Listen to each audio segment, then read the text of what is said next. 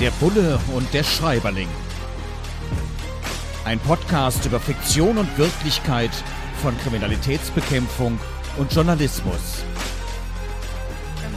Mit Sebastian Fiedler und Frank Überall.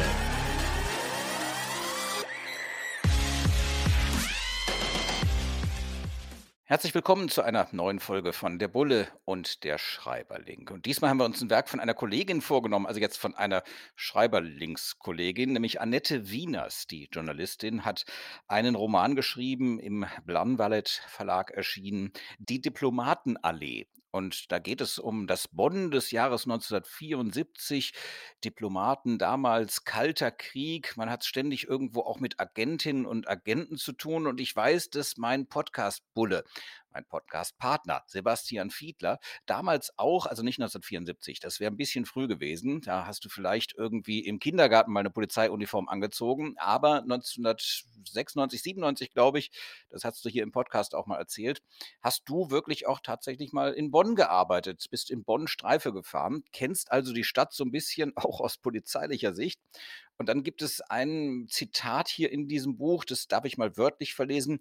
Bonn ist nur halb so groß wie der Friedhof von Chicago, aber doppelt so tot. Entweder es regnet oder die Bahnschranken sind geschlossen, meist aber beides findet jetzt die Bonnerin in dem Roman nicht wirklich witzig. Jetzt äh, deine Erfahrungen, Bonn, ist das wirklich so tot? Also zunächst einmal war ich 1974 tatsächlich ein Jahr alt und noch nicht im Kindergarten, um das einzuflechten.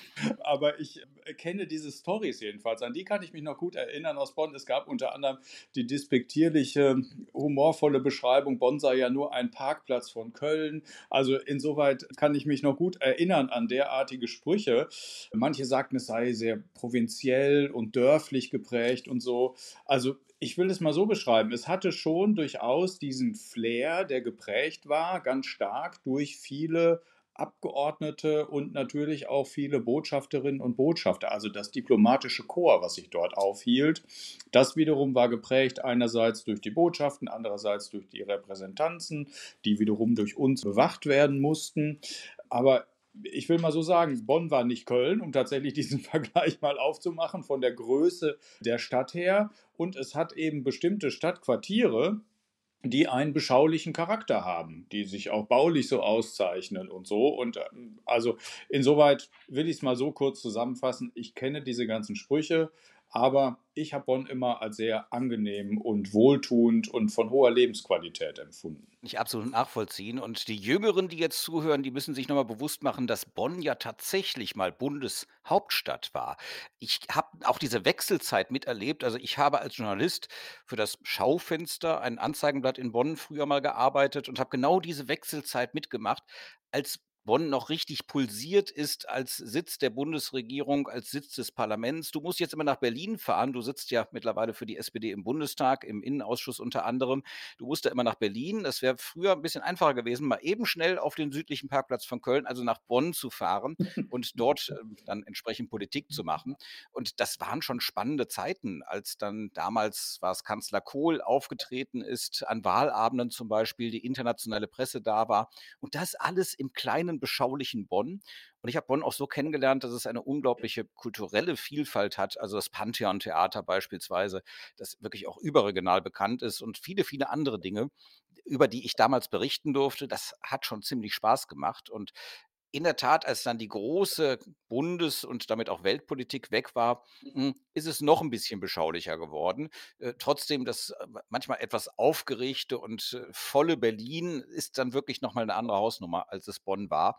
Insofern, ich als Rheinländer finde es immer noch ein bisschen schade, dass dann alles irgendwo nach Berlin gegangen Das ist. das stimmt, Frank. Wenn ich wenn ich nur wenn ich nur einen Punkt noch einpflegen darf, auf den du mich gerade gebracht hast, weil wir ja auch so ein bisschen in Richtung Krimi vielleicht uns bewegen wollen, an was ich mich jedenfalls ebenfalls noch gut erinnere und aus traurigen Gründen heute immer mal wieder erinnert fühle, ist, dass es ja durchaus teilweise noch so eine Bedrohungslage gab. Und jetzt war ich damals unter anderem in diesem mit, mit Objektschutz betraut. Also das heißt, wir hatten Listen, wir wussten, wo welche prominenten Politikerinnen und Politiker, Botschafter, ich war beispielsweise für die Botschaft von Israel mit zuständig, wo die jeweils wohnten und wie bedroht die jeweils waren. Es gab ein Projekt des Staatsschutzes, die dann zivil versuchten abzuklären. Man guckte immer vorher, ob irgendwo eine Baustelle vielleicht irgendwie verdächtig gewesen wäre wäre oder so etwas. Und ich fühle mich jetzt sozusagen in diesen heutigen Bedrohungszeiten, wo es jetzt aus anderen Richtungen kommt, ich erinnere jetzt einmal diese Corona-Proteste und diese komischen Verschwörungstypen, wir alle erinnern uns an die Bedrohung, die Karl Lauterbach jetzt erleiden musste, da kriegt das nochmal wieder so äh, bei mir persönlich wirklich ganz andere Gefühle, weil ich mich nochmal daran erinnere, wie war das eigentlich damals? Auf welche Weise musste man eigentlich auf die Wohnungsobjekte und so und auf die Botschaften aufpassen und wo kommt jetzt die Bedrohung her? Das ist vielleicht noch so eine Verbindung von damals zu heute, zumindest bei mir ganz persönlich. Absolut spannend, weil Annette Wieners hat für diesen Roman, die Diplomatenallee, auch unglaublich viele Akten gewälzt aus dieser Zeit des Kalten Krieges, wo natürlich die DDR versucht hat, hier Einfluss zu nehmen und in Bonn auch dann entsprechend eine Vertretung aufgebaut hat. Und dann beschreibt sie eben auch diese amorphe Stimmung, dass man nie wusste, wenn man abends jemanden in der Kneipe kennengelernt hat, na, das könnte halt eine Agentin oder ein Agent sein. Also jemand, den man irgendwie einfach so kennenlernt, vielleicht auch in einer, ja, äh, Annäherung gegenüber anderen Menschen und dann sitzt man plötzlich in dem, was wir so aus Thrillern, aus Agentenfilmen als Honigfalle kennen und wird dann erpresst, weil man eigentlich da jetzt plötzlich mit einer Agentin oder einem Agenten angebändelt hat. Äh, das alles hat sich im kleinen, beschaulichen Bonn abgespielt. Das ist ja auch irgendwie völlig verrückt, wenn man da heute so drüber nachdenkt.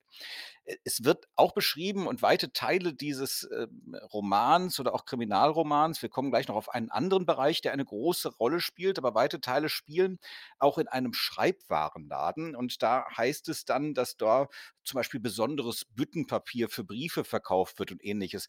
Sebastian, wie ist das denn bei dir? Nutzt du auch besonderes Briefpapier für besondere Gelegenheiten, was du dann eben beispielsweise in so einem Schreibwarenladen kaufst? Ja, tatsächlich. Also ich bin da so ganz ambivalent unterwegs. Auf der einen Seite mache ich häufig mir Notizen auf dem iPad mit, mit diesem Stift, weil ich das dann elektronisch direkt zur Verfügung habe oder bearbeite auch Dokumente dort. Und dann habe ich aber wieder, und ich habe festgestellt, das ist so ein bisschen stimmungsgetrieben. Ich kann das gar nicht so ganz sagen. Dann habe ich mal da irgendwie doch mehr Lust darauf, tatsächlich mit einem Füller auf schönem Papier zu schreiben. Und deswegen, ja, finde ich Schreibwarengeschäfte tatsächlich auch immer einen tollen Ort, weil es mich durchaus immer ein bisschen interessiert und erklären kann ich es nicht so richtig. Was mich allerdings auf eine ganz andere Frage bringt, denn in diesem Schreibwarengeschäft wird unter anderem von Ringblöcken äh, geredet. Das ist mir so ein bisschen aufgefallen und hat mich ein bisschen an deinen Berufsstand erinnert weil ich viele Journalistinnen und Journalisten kenne oder manche von denen jedenfalls haben unterschiedliche Arten von Blöcken immer noch heute bei sich. Manche übrigens ganz, ganz kleine. Also, was ist die Hälfte von DIN A5? Also DIN A6, glaube ich, kleine und machen sich mikroskopisch kleine Notizen da drauf. Und deswegen, ich habe dich das noch nie gefragt. Also, wie gehst du denn eigentlich damit um? Bist du auch noch mit Ringblock unterwegs? Ja, ich habe so eine Mischsozialisation. Auf der einen Seite in der Tat sind Blöcke für mich auch noch unglaublich wichtig, wo so ganz kleine, da kann ich nichts mit anfangen. Also DIN A5 ist schon so die klassische Größe. Und der Spiralblock, der ja hier auch erwähnt wird und in dem Schreibwarenladen kaufen eben Journalistinnen und Journalisten im damaligen Bonn, ich meine, das Ganze spielt in 1974, auch ihre Spiralblöcke.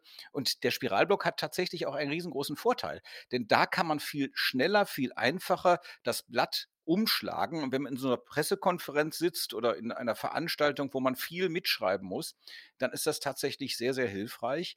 Und äh, es macht auch keinen Lärm, weil wenn ich mit meinem Laptop da sitze, auf großen Pressekonferenzen mache ich das, da schreibe ich das direkt ins Laptop rein, weil ich glücklicherweise relativ schnell, schnell tippe. Aber das kann man eben an manchen Situationen nicht. Wenn man zum Beispiel in einer Gerichtsverhandlung sitzt, dann äh, fällt das viele Tippen auf dem Laptop dann doch ziemlich auf, ist ziemlich laut.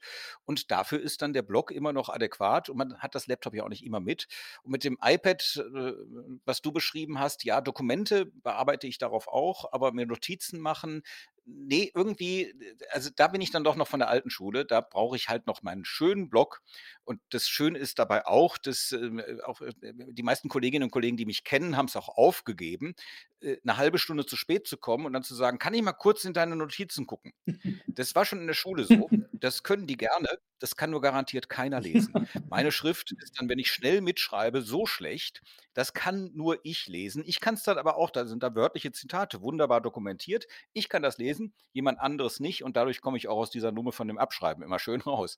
Äh, aber das, was du beschrieben hast mit dem Büttenpapier, das kenne ich auch. Wenn ich mal was ganz Besonderes möchte, ähm, da habe ich auch eine Bonner Geschichte zu, zu erzählen. Ich wollte irgendwann meine Dissertation vermarkten. Man muss die als Buch veröffentlichen. Und da habe ich Thomas Grundmann vom Bouvier Verlag in Bonn angeschrieben. Und äh, jetzt meine Handschrift ist, wie gesagt, so schlecht. Ich schreibe keinen ganzen Brief mit der Hand. Das macht nicht wirklich Sinn. Ich will ja keinen Graphologen einsetzen, um das entziffern zu können. Aber ich mache es dann schon so, dass ich die Anrede und die Unterschrift tatsächlich mit einem Füller schreibe. Und daraufhin hatte ich von ihm damals einen Anruf bekommen, das sei ihm ja schon seit Jahren nicht mehr passiert. Und äh, deswegen wollte er mich kennenlernen und wir haben dieses Projekt dann auch auf die Schiene gesetzt. Thomas Grundmann, Verlagschef vom Bouvier Verlag, vor ein paar Wochen, das habe ich leider jetzt erfahren, ist er leider verstorben. Und kein Mensch weiß auch so richtig, was aus dem Bouvier Verlag in Bonn jetzt wird. Das war ein im wahrsten Sinne des Wortes feiner Kerl. Das war ein ganz, ganz spannender, belesender und intelligenter Mensch. Und ja, ich trauere schon ziemlich um ihn, um diesen Bonner Menschen, der da sehr, sehr, sehr aktiv war. Der Bulle und der Schreiberling. Wir beschäftigen uns heute mit Die Diplomatenallee von der Journalistin Annette Wiener. Sie spielten in 1974 in Bonn und da gibt es einen wissenschaftlichen Bereich, der gerade auch im Bereich der Kriminalitätsbekämpfung im Aufwind war, nämlich die Graphologie. Das ist die Lehre von der Handschrift. Und da gab es damals eben Menschen, die hm, sehr modern waren und dann alles Mögliche aus der Handschrift rauslesen konnten. Ich kann mir vorstellen, Sebastian, mein Podcast-Partner, mein Podcast-Bulle hier, ähm, dass es für euch auch heute noch eine Rolle spielt, hin und wieder Graphologinnen und Graphologen einzu schalten bei Ermittlungen, oder? Ja, aber du bringst die gute Gelegenheit, noch einmal zu erklären, was es mit dem Begriff auf sich hat und warum diejenigen, die, Achtung, Schriftsachverständige sind, immer ganz sauer sind, wenn man sie als Graphologen bezeichnet. Weil die Graphologie hat nämlich die Idee, man könne von der Handschrift auf den Charakter eines Menschen schließen. Und das ist äh, der Kriminologie fremd, weil wir wissen, dass es Quatsch ist im Ergebnis. Ja, also da können wir jetzt nichts mit anfangen. Das ist jedenfalls kein Wissenschaftsbereich, der irgendwie, also wenn man jetzt zum Beispiel, um jetzt aus deiner Handschrift, so wie du sie gerade beschrieben hast, schließen zu wollen, du seist deswegen ein Chaot, weil du jetzt also unleserlich schreibst, dann hält das keiner wissenschaftlichen Überprüfung stand und stimmt auch so nicht. Wir kennen uns ja eine Weile. also, so, was aber, was aber die Aufgabe ist, die kriminalistisch zu bewerkstelligen ist, und das habe ich tatsächlich selbst auch schon häufig erlebt, du durchsuchst irgendwo bei irgendeinem Einsatz, bei mir waren es ja häufig in aller Regel Wirtschaftsstraftäter, um die es ging.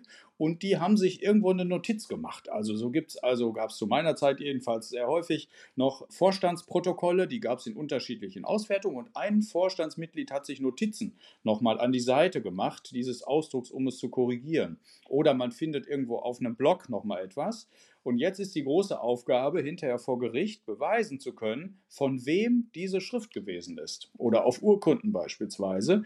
Und es ist tatsächlich so, dass ein Kollege, mit dem ich zusammen auf der Fachhochschule war, anschließend beim Landeskriminalamt, ich, soweit ich weiß, ist er erst noch heute, Schriftsachverständiger geworden ist. Und der hat mir das mal wirklich sehr, sehr fein erklärt. Die haben also unterschiedliche technische Geräte, mit denen sie also die Eindringtiefe eines Stiftes darstellen können unter mikroskopisch genauen Gegebenheiten. Sie können die Schwungart des Stiftes, also ob du von rechts nach links, von oben nach unten dann tiefer eindrückst oder nicht, so genau beschäftigen die sich mit jedem Buchstaben. Und dann sagen sie am Ende vor Gericht, dass hier, also es gibt eine Schriftprobe immer, also etwas, wo man wirklich weiß, oder man bittet einen Beschuldigten und der macht das dann auch und schreibt mal wirklich was und man weiß, ein Schriftstück ist tatsächlich von dem Beschuldigten X geschrieben worden und man hat bei der Durchsuchung etwas gefunden. Und dann sagt der Sachverständige, das ist mit hoher Wahrscheinlichkeit wirklich von dem Menschen hier geschrieben worden. Das ist die Aufgabe der Schriftsachverständigen und beschäftigt die Kriminologen und Kriminalisten seit vielen Jahren. Die Eindringtiefe eines Stifts. Da habe ich mir ehrlich gesagt auch noch nie Gedanken drüber gemacht, außer wenn das Blatt kaputt gegangen ist. Aber in der Tat kann man manchmal ja auch beispielsweise im Polizeiakten was finden, da wo sie noch in Papier vorliegen. Wie gesagt, dieser Roman hier spielt im Jahr 19 1974. Du warst ein Jahr alt, hattest du gesagt. Ich ja. war zu dem Zeitpunkt schon drei Jahre alt. Mir war gar nicht bewusst, dass ich älter bin als du. 71 äh, bin ich nämlich geboren. Und hier wird beschrieben über eine Polizeiakte, dass dort der Protokollführer, der das Polizeiprotokoll aufgenommen hat, hm, am Rand einige Fragezeichen gemalt hat.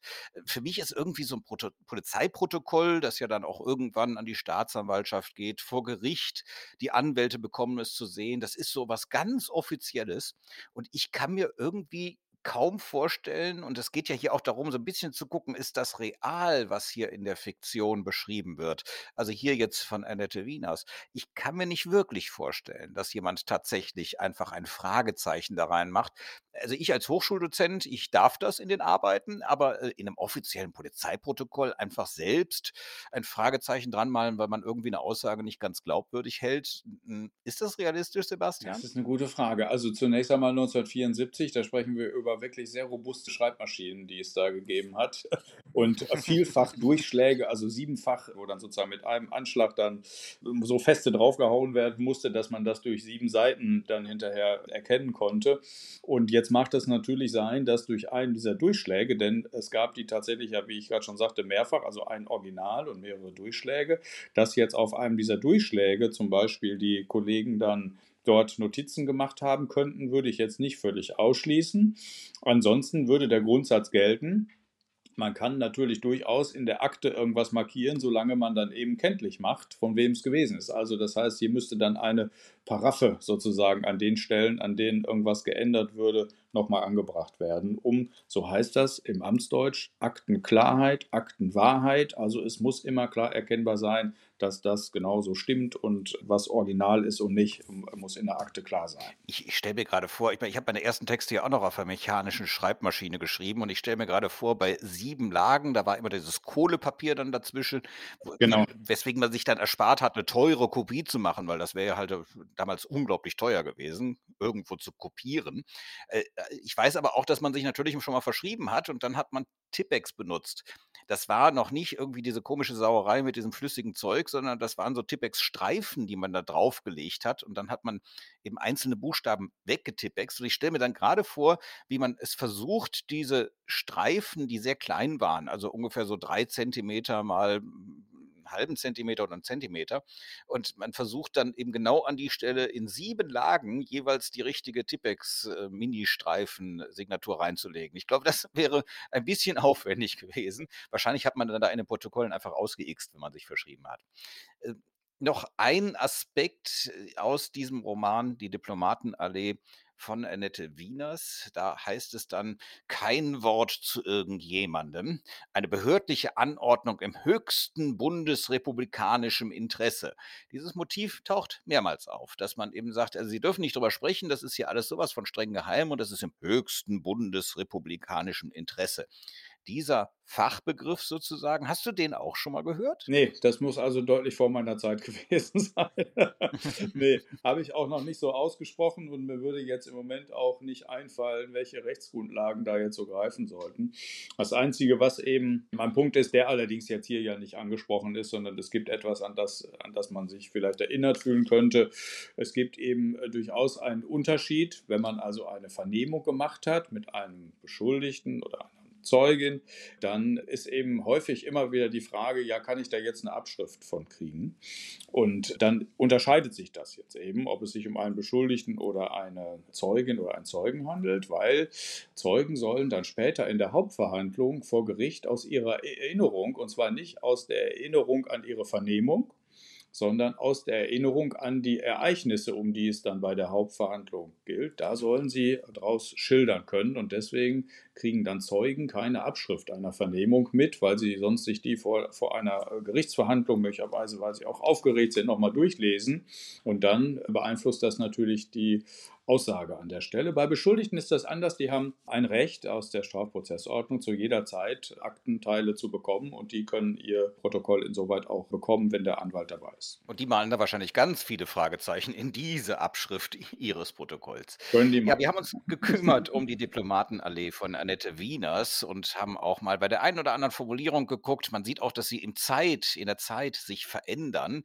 1974 ist einfach schon lange her. Auf jeden Fall ein lesenswertes, lesenswertes Buch Buch über die Zeit in Bonn in diesen Zeiten des Kalten Krieges. Und um eine Formulierung nochmal aufzugreifen, jetzt hier für unseren Podcast, es ist im höchsten bundesrepublikanischen Interesse, dass Sie in 14 Tagen wieder einschalten zu unserer nächsten Folge von Der Bulle und der Schreiberling. Für heute vielen Dank. Der Bulle und der Schreiberling. Ein Podcast über Fiktion und Wirklichkeit von Kriminalitätsbekämpfung und Journalismus. Mit Sebastian Fiedler und Frank Überall.